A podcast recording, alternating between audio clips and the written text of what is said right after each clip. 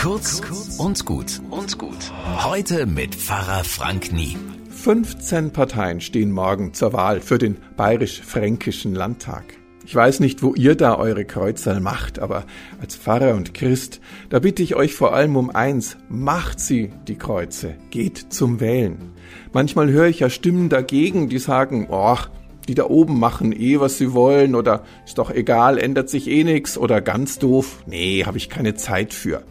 Sowas kann ich echt nicht verstehen. Zum einen kenne ich etliche Politiker, die es wirklich gut meinen und sich rundarbeiten, auch wenn sie manchmal dann Schmarren entscheiden.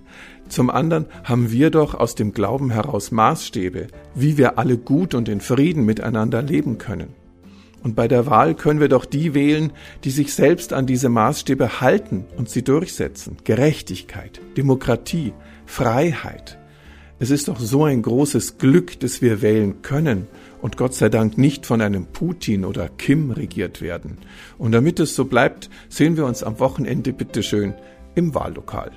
Ein schönes Wochenende.